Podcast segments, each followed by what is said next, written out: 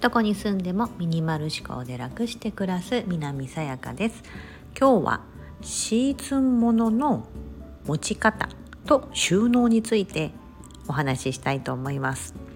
私はミニマリストであり整理収納アドバイザーということで両方の観点からお話ししていきますね。今10月の今これ公開が17日にしてるんですが10月の半ばえーとまあ、10月のイベントといえば昔はなかったと思いますがハロウィン。10月末ですね。にハロウィンというアメリカからですよね。私今アメリカに住んでるのでこちらではすごく一大イベントなんですけども日本でもすごいそのハロウィンのグッズって今売ってると思うんです。で、まあ、せっかくだしあの、ね、そういった季節を感じるものって楽しいのでお部屋の中に取り入れてみると季節感を感じれていいと思うんです。またはこれからだとやっぱりクリスマスですよね。11月に入ってくると今度クリスマスの雰囲気があってお正月があって。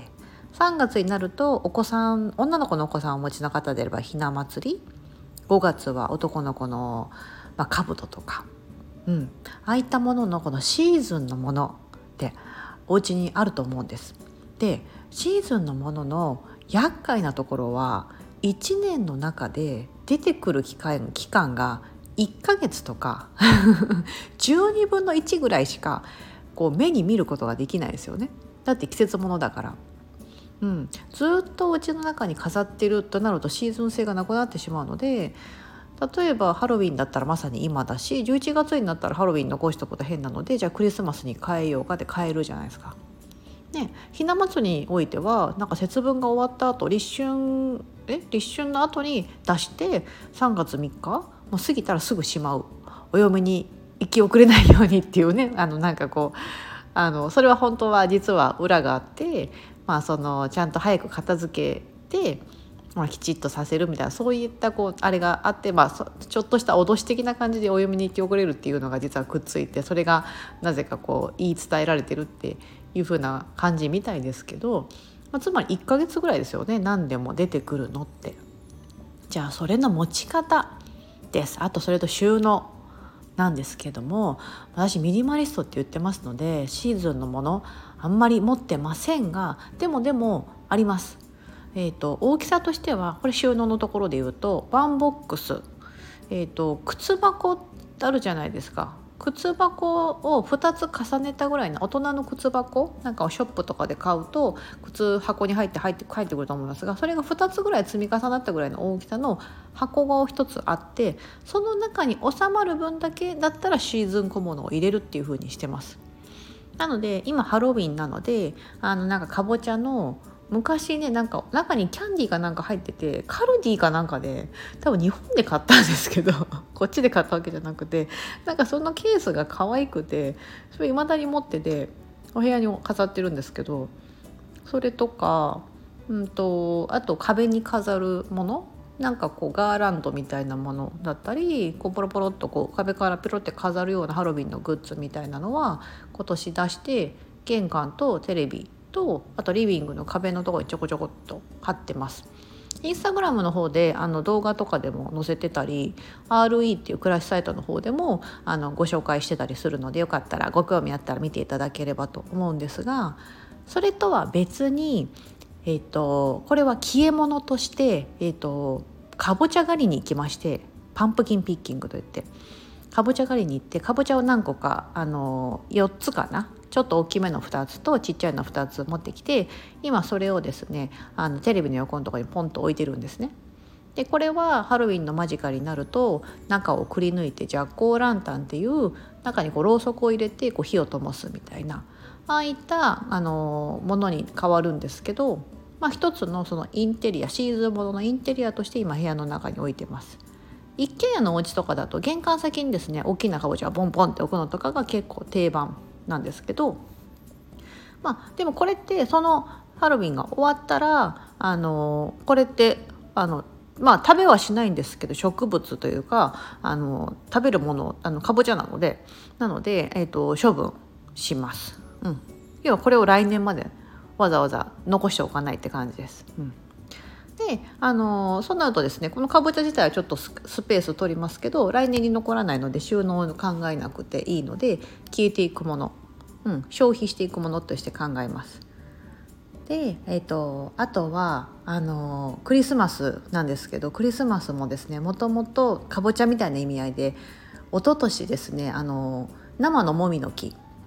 日本でも IKEA に行くと生のもみの木を買ってでクリスマスが終わると IKEA に持っていけば処分してくれるっていう確か今もやってると思うんですけどあったと思うんであるあると思うんですけどそんな感じであのアメリカもそういうのがすごく盛んなのでこう作り物のクリスマスツリーではなく本物のもみの木を買ってきて、えーと、1ヶ月か1ヶ月半とか、まあ、11月12月ぐらいお部屋の中で飾っておいてでクリスマスが終わったら、まあ、こちらはあのニューイヤーが過ぎるまで全然みんなクリスマスツリー飾ってるんですけどニューイヤー過ぎたあたりで処分するみたいな。うんで飾りだけオーナメントだけはお家で保管しておくっていう感じになるんですけどそうするとですね結構スペースがね少なくていいんですよ。うん、だから消え物結構おすすめです。植物みたいなとかそういった消え物を飾り付けで、えーと、また来年になるとまた新しいものを購入してっていう感じで、うん、そういったことでシーズンを楽しむってこともできますしであとは収納のところで言うと絶対スペース決めておいた方がいいです。なんかねもう限りあった方があのハロウィンとかもね日本だとダイソーとかセリアとかで可愛いのいっぱい売ってるじゃないですか。私日本にいる時結構持ってたんですよね。だって100円で買えるし結構可愛くてなんかあっちも飾ろうこっちも飾ろうみたいな感じでやるとすごい増えちゃって。うん、あのちゃんとここに収まる分だけってある程度自分の中で決めておかないとついつい買っちゃうはずなんですよ、うん、そういったシーズン小物って。ね可愛いし日本は特に安く手に入るからだからその落とし穴にはまらないようにあのちょっとのもので全然部屋の中のあの雰囲気って変えれますんで、えーと、あまり多く買いすぎないだから収納に関してはここの中だけこのカゴの中だけとか決めてあのやるのがおすすめです。でもう一つ持ち方のところでこれはですね 賛否両論あると思うのでスタンド FM でもだけあまあインスタグラムでも実はお伝えしたんですがあのひな人形と男の子の兜ですね。私もですね男の子と女の子両方子供がいますのでひな人形と兜はあったんです。過去形ですけど。あの実はもう譲ってしまいまして今持ってないんですね。はい。あの子供たちが、まあ、上の子が今もうすぐ11歳で下の息子が8歳になるのでこの10年ぐらいはですねひな人形も兜も両方あったんですけども去年ですねその私のミニマリスト化が進みましてひな人形とこの兜アメリカにもずっと持ってきてたんですあの要はシーズンものってえーと、やっぱ季節を感じることだったりとか特にひな人形とかって日本独特の文化じゃないですか兜も。なのでそういったものをやっぱり子どもたちに感じさせないとなっていうのもあって持ってきててずっとあったんですシンガポールの時もありましたしその時期になってちょっと出してみたいな感じでやってたんですがうんなんか結構大きい大きかったんですね。あのガラスケースに入ってるもので、まあ、手でこう持てるぐらいの大きさですけど私にとってはやっぱり幅も取るしうん別に収納収めておくことは全然収めれるんですけどもなんだかうん別に子供たちも出したところでそんなテンションが上がるわけでもなくああひな人形だねぐらいな感じで終わるしそもそも由来って何なんだろうってこう私考えて調べたんですよね。じゃあひな人形も兜も、まあ、日本のその昔からのこうあれでやっぱり昔っていうのは子供があが成人するとかね、いうのって非常にあの難しいことだったと、うん、要は薬とかもまだ普及してなかったりみんな幼くして、まあ、あと食べるものがなかったりとかして幼くしてやっぱりこう子供が大人になるっていうことがすごく難しい時代だった時にあの何かそういった病とかの時に自分の身代わりとしてそういったひな人形とか兜とかもちろん多分その貴族とかその武士とかそういったちょっと位の高い方だけしか持ってなかったはずなんですけど、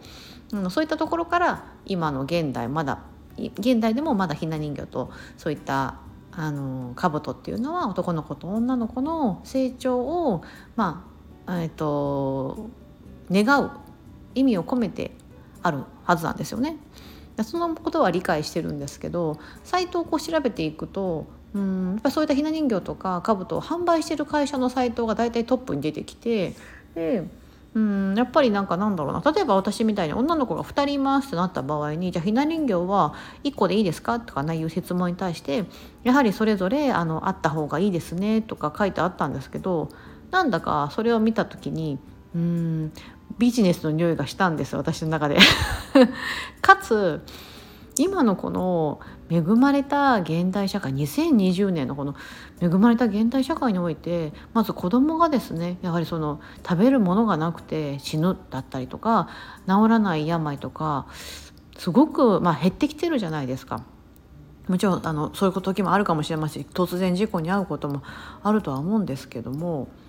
うんなんかこう私としては親親である母親としてはいやこの子たちを守っていくのはやっぱ親の責任だから私私父親とか母親が私たちが大丈夫守っていくって思ってその気持ちが伝わってれば別に人形に頼らなくてもいいんじゃないかなっていうのを思ってですね。うんなんかちょっと処分しようかなっていうかまあ誰か譲ろうかなと思って子供たちにもちゃんと聞いてですね。ママとパパはこう思っててあの大丈夫？であのママたちがちゃんと守っていくから別にお人形なくてもどういいかなっていうふうに聞いたら「あいいよ」みたいな感じで 子供たちも別にそんな執着も愛着もなくって「そうなの?」ぐらいな感じで別になかったらなかったでいいよぐらいな感じだったんですよね。そうなのであのひな人形とね兜ね手放したんです。はいこれはね賛否両論あると思います。別に私がこれしたからどうってことではなくって私はちょっとそういったことでふと疑問に思ってあ手放してもいいなと思ったんですけどやっぱこういった縁起物とかってね、うん、大事だなっていうのは思いますし大切に、ね、していくこともすごく大事。やっぱり日本の文化みたいなところもありますんで、うん、